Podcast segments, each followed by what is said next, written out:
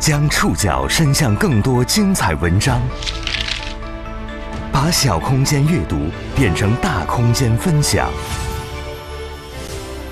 宋宇选读，讲述现实世界里的真实故事，把小空间阅读变成大空间分享。欢迎各位收听宋宇选读。今天为大家选读的文章摘自《新京报》。二零二二年的清明节快到了，思念和祭奠再度成为主题。这些年，虽然我们的死亡观在不断进步，但放眼更大的社会环境，死亡依然是个忌讳的话题。和人生最后时刻相关的安宁疗护，也依然被很多人不理解，尤其在那些观念相对落后的乡镇。今天，我们要去往四川什邡南泉镇的一家卫生院。在这里，安宁疗护已悄然推行了五年。在人人都忌讳死亡的小镇，让临终老人体面走完人生最后一程，不是一件容易的事。宋宇选读今天为您讲述一家乡镇卫生院里的体面离别。春天，从四川什邡市区前往南泉镇，要穿过大片的油菜花田。路上的每一个窄小的岔路口，都是通往乡村的路。南泉镇卫生院便坐落在岔路尽头一条尚算热闹的普通农村街道上。二零一七年，这家乡镇卫生院成为四川省德阳市首批国家安宁疗护试点单位，正式挂牌成立临终关怀科，面向乡镇收治生命终结期在三到六个月内的临终病人。病房开辟在铁门槛分院，这里的六间安宁疗护病房能够容纳十二位病人。从那时起，有九十三人接受了南泉镇卫生院的安宁疗护服务。三月十九号下午，住在安宁疗护病房的第七十三位老人去世了。殡仪馆的黑车刚在街头冒出一个影子，路边的两个商贩便躲进了附近的店铺里。一直到鞭炮声响起，载着遗体的黑车走远，他们才走出来继续支摊儿。两个商贩撇撇嘴，哼，有点晦气。在全国范围内，像南泉镇卫生院这类一级医院，开设安宁疗护科室的尚属少数。要在人人都忌讳死亡的乡镇，让临终老人体面走完人生最后一程，不是一件容易的事情。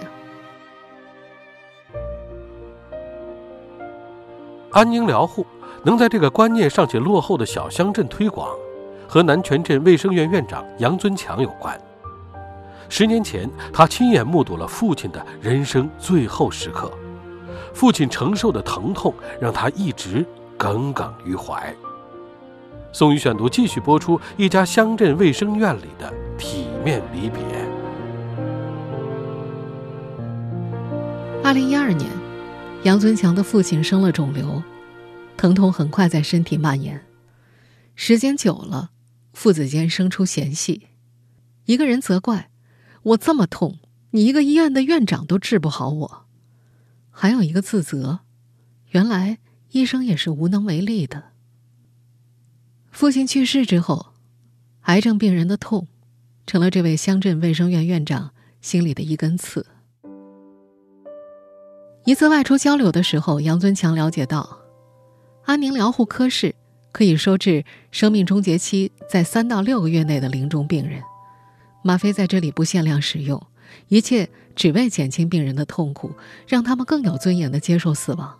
可这样的科室大多在大城市建立，费用高昂。杨尊强脑海中冒出来的第一个问题就是：难道农村就没有癌症病人吗？他还发现。无论城乡，看护问题是社会痛点。很多家庭没有专业看护知识，往往一人生病，整个家庭被拖着走。南泉镇卫生院的医生余光辉就经历过这样的痛苦。他的叔叔因为食道癌去世，先是吃什么吐什么，整个人瘦成了皮包骨头。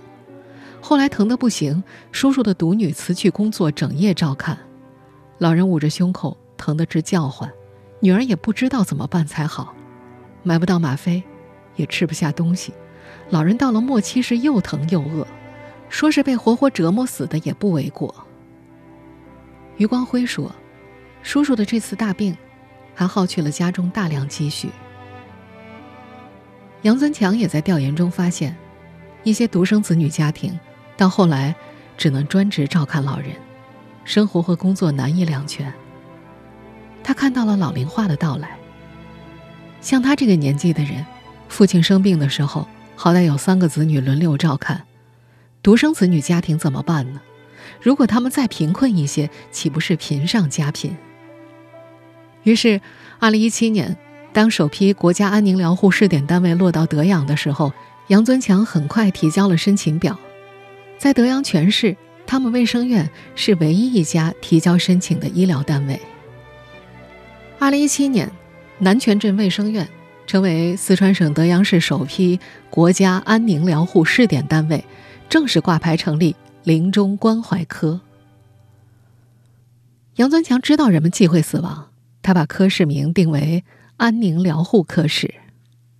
二零一八年谋划病房的时候，他担心村民难以接受住院，因为有很多老人家不愿意住院，希望落叶归根，死也要死在家里。二是，在我国很多农村地区的观念里，把老人送进医院，子女们会被认为是不孝，会被指责怎么不管老人家。杨尊强相中一个小区，希望在那儿设置安宁疗护病房。他觉得小区的环境更像是家了，总有人愿意去的吧。可是，正当他兴致勃勃地开始兴建病房的时候，等来的却是拦路的居民。原来地址刚定下来，消息就在小区里散播开了，居民们不愿意和等死的人住在一起。事情只好作罢，安宁疗护科室最终还是开在了南泉镇卫生院。病房定在了铁门坎分院，这里的六间安宁疗护病房能够容纳十二位病人。随之而来的却是两个新护士的辞职信。最开始，杨尊强只是以为他们有了别的安排，后来才听说他们是不愿意面对那些临终的老人。杨尊强记得，当时十方市乃至德阳市的医疗系统也都炸开了锅，绝大多数人都不理解。为临终者专门建立科室究竟有什么意义？很多人直白地问：“为什么要收治一些要死的人呢？在家里等死不就行了吗？”他们卫生院的医生一开始也不理解。杨尊强发现，有些医生们每次路过安宁疗护病房的时候，都会突然加快步伐，绕着道走在路的另一边，仿佛往里面看一眼都不愿意一样。当院长的杨尊强只好自己领着人干。每天早晨八点半查房，翻动老人的身体检查褥疮，成了他的日常工作。他也开始留意团队建设。现任安宁疗护科室主任罗云川就是那个时候加入团队的。这是个娇小的姑娘，做事细致稳妥，总是笑嘻嘻的和老人说话。杨尊强觉得这是个好苗子，便邀请他加入了。慢慢的，一支由医生、护工、社工、药师、营养师、心理咨询师等组成的团队建成了。杨尊强想，就继续试一试吧。就这样，在一片不理解中，一个安宁疗护团队在这家乡镇卫生院慢慢组建了起来。从护工到医生，这里所有的工作人员都是一块砖，哪里需要往哪里搬。宋宇选读继续播出一家乡镇卫生院里的体面离别。南泉镇卫生院铁门坎分院有两层楼高，四个方向的楼房围住了一个小操场。二楼的六间安宁疗护病房里，现在住着十位卧床不起的老人，他们基本上都是半失能或失能老人。四十多岁的黄丽是这儿的护工，个头不高。走起路来风风火火。三月二十二号这天，他上白班，从早晨八点半一直上到下午五点。这八个半小时里，他和三个同事需要挨个给上下两层楼的老人们喂饭、洗澡、清洁房间，有时还得给老人喂药，辅助医生换药，基本没有空闲的时间。看护工作是很繁杂的，护工们几乎要包办病人的吃喝拉撒。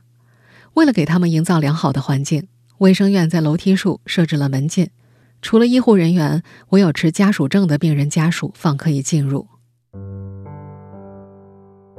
在二楼的安宁疗护病房里，有两个病人用上了呼吸机、心电仪器等设备，他们住在不同的病房。不过，两间病房都是静悄悄的，心电监护仪被消了音，一旁的呼吸机持续发出咕噜咕噜的气泡声，只有走近才能够听得到。卫生院的医生们知道病人们畏惧死亡，特意消去了仪器的声音。这天，陈大爷被另一位护工喂完饭，该换药了。黄丽一手扳着陈大爷的肩膀，一手推着他的腰，帮他翻身。被子掀开，束在陈大爷手腕上的蓝色带子格外的鲜艳，这是约束带。黄丽无奈地说：“用约束带是没办法的事情，不然他的伤好不了。”陈大爷今年六十多岁，是附近村民，得了脑梗，身体瘫痪，卧床不起。他觉得时日不多，便住进了安宁疗护病房。家人偶尔来探望他，不用约束带的时候。老人总是抓挠自己的身体，有时还会扯纸尿布、扯包扎伤口的纱布。大爷已经瘦成一个骨头架子了，皮肤松垮的耷拉着。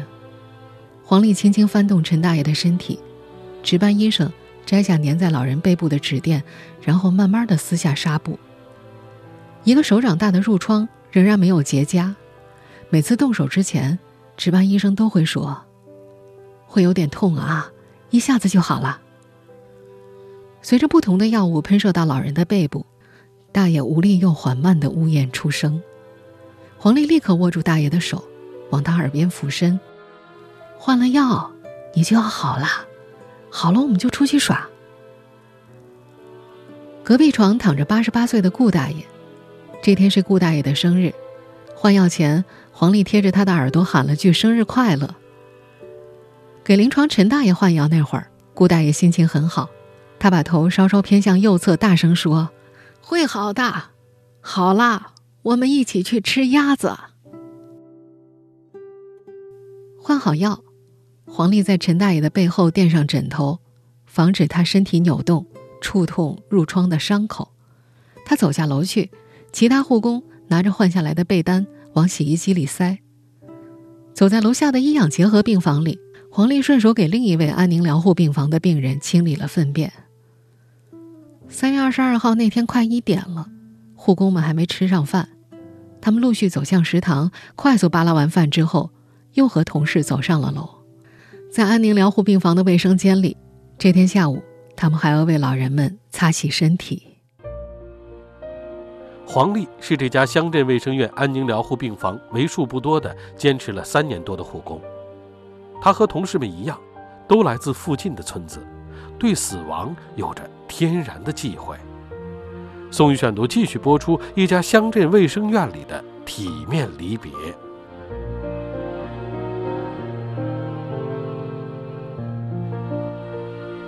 黄丽说自己曾经做过一个梦，有位大娘在梦里和她说笑，他刚要帮她翻身，猛然想起大娘在白天已经去世了，他一下子惊醒了。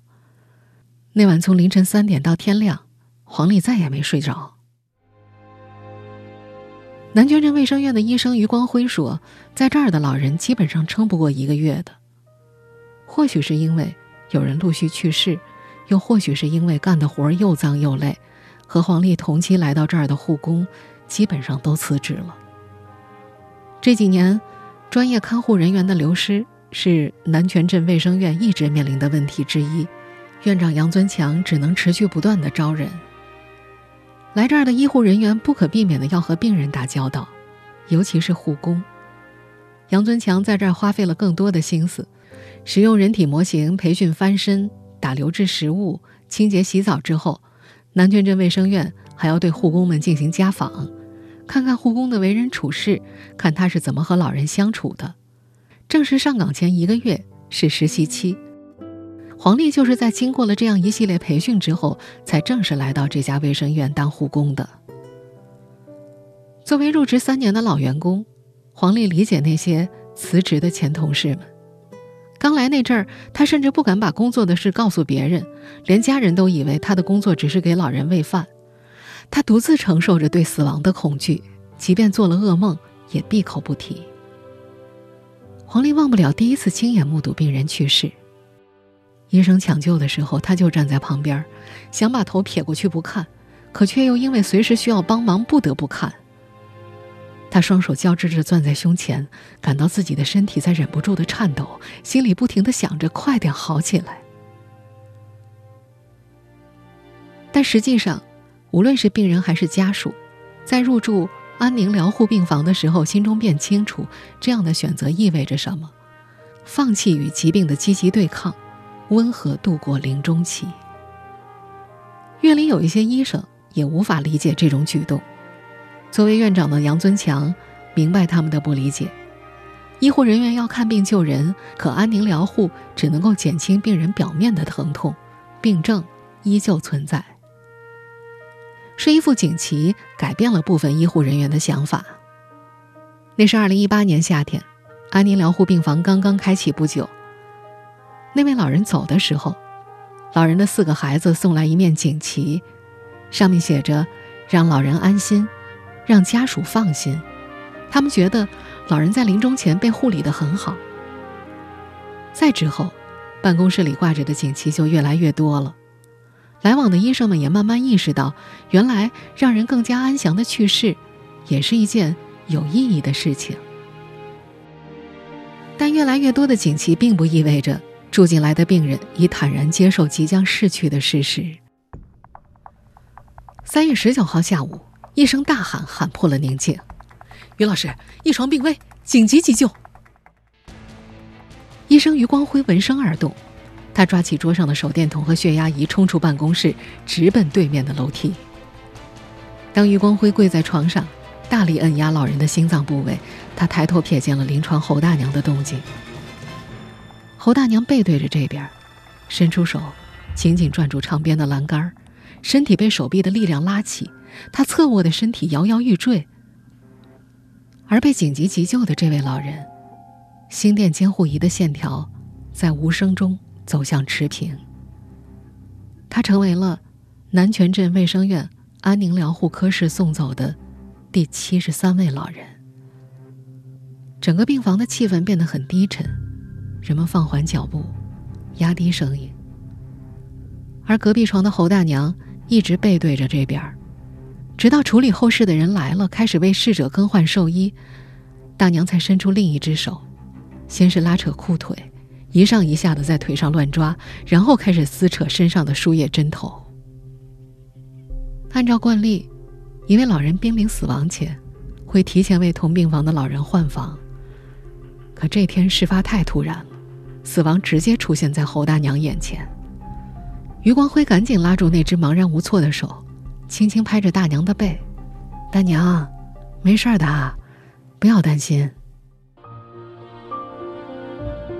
这个小卫生院的医护人员们发现，即便安宁疗护已在小乡镇推广了五年了，但当地观念的落后仍是他们推行服务的阻力之一。很多被送到这里的临终老人仍然无法接受自己即将逝去的事实。宋宇选读继续播出一家乡镇卫生院里的体面离别。如何让人们从心理上接受自己终将逝去？是南泉镇卫生院的医生们时常思考的事情。安宁疗护科室主任罗云川有一个紫色笔记本，本子里记载着老人们的遗愿清单。从二零二一年六月至今，老人们的遗愿已经在本子上记出了大约一厘米的厚度。为老人整理遗愿清单，起源于一个遗憾。有一次查房时，有位老人说，他放心不下自己的小女儿，小女儿人在外地。刚离了婚，老人害怕自己死了之后女儿的生活没着落。医生余光辉提议，等老人身体好一些，给他录些视频，按年份发给他的女儿，就好像他还陪着女儿一样。老人连连点头。可是十二天之后，老人突然离世了。去世前，他还嘟囔着这件事儿。卫生院的医生们就想，送到这儿的老人们心里都有放不下的事情。如果能够帮他们完成心愿，也就能不那么焦虑了吧？遗愿清单就这么被提上议程。随意翻开罗云川的紫色本子，其中一页写着二零二二年一月一号的谈话内容。有位老人口述了三个心愿，第一个是希望孙儿来看自己，第二个是想回家看看，第三个是想吃一个橘子。如今这三个心愿已经完成两个了。老人完成心愿的时候，也是医护人员最开心的时刻。当天给老人剥开一个橘子后，罗云川在心愿后写下了“西西”，当天完成。前些天。有老人突然想去看看附近的油菜花，他们坐上轮椅，被护工黄丽和同事们推着出发，来到金黄色的田野。阳光普照，老人被花朵簇拥。黄丽想：活好每个现在，就是对死亡的尊重吧。完成心愿会让有些老人稍微释怀一些，但是也有一些老人内心强烈抗拒安宁疗护。三月二十一号这天，安宁疗护病房里，有位老人耷拉着脑袋，背靠升起的床头。癌症侵袭了他的肺，如今已经是晚期了，只有坐着睡觉，他才不会咳嗽。在一旁陪着的洪奕晨红了双眼。老人是他的父亲，肺癌是在去年春节后查出的。起初，老人坚信自己的生命力，坚持在医院治疗化疗，对疼痛。一声不吭。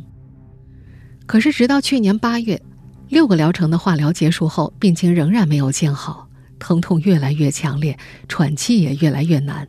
一躺下，老人就咳个不停。每到夜里，躺在一旁陪护的洪义晨总会被父亲叫醒。老人咳嗽的时候使不上力，需要女儿为他拍一拍背。家人的共识是，治不好了。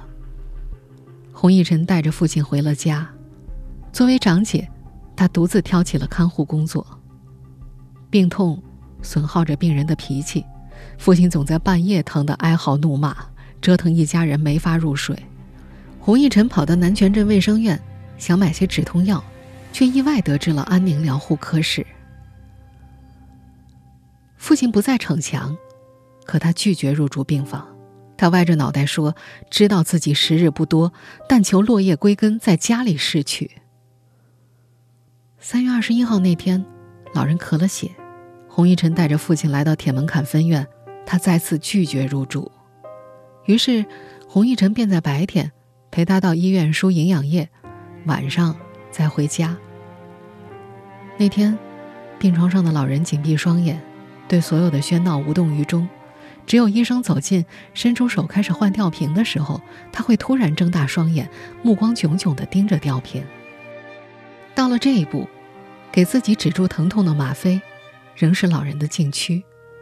在他看来，吗啡是濒死之人用的药，他不能听别人提起，也不能看到药瓶上的字。一旦有人说要给他用吗啡，老人就气得骂人，宁愿痛着也不用这样的药。南泉镇卫生院的人都知道这个情况，他们小心照料着老人的情绪，防止刺激他的心理。在这个小乡镇，这样的病人不在少数。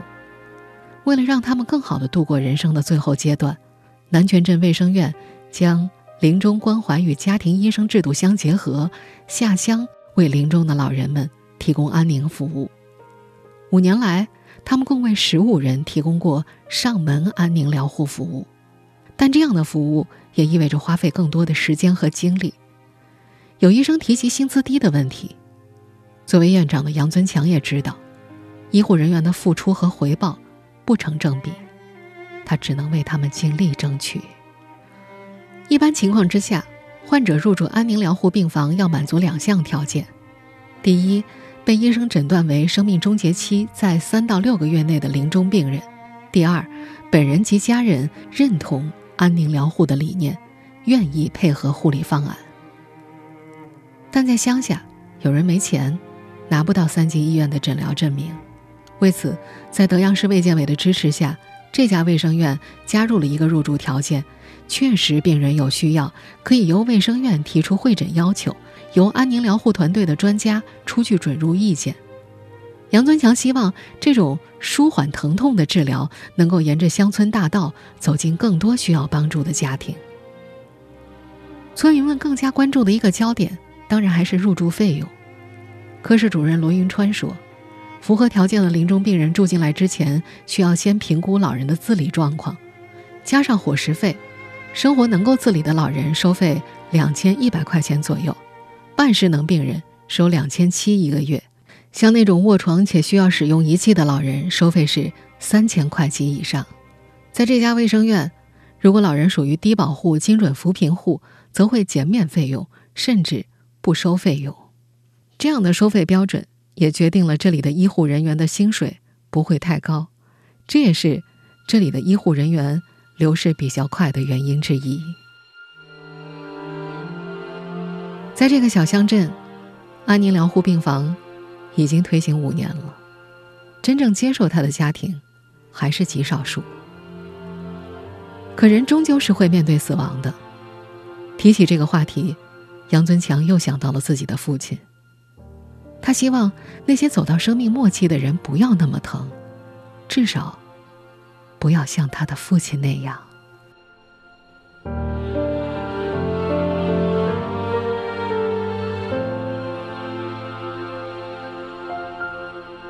以上您收听的是宋宇选读一家乡镇卫生院里的体面离别。本期节目。节选自《新京报》，收听节目复播，您可以关注本节目的同名微信公众号“宋宇选读”。我们下期节目时间再见。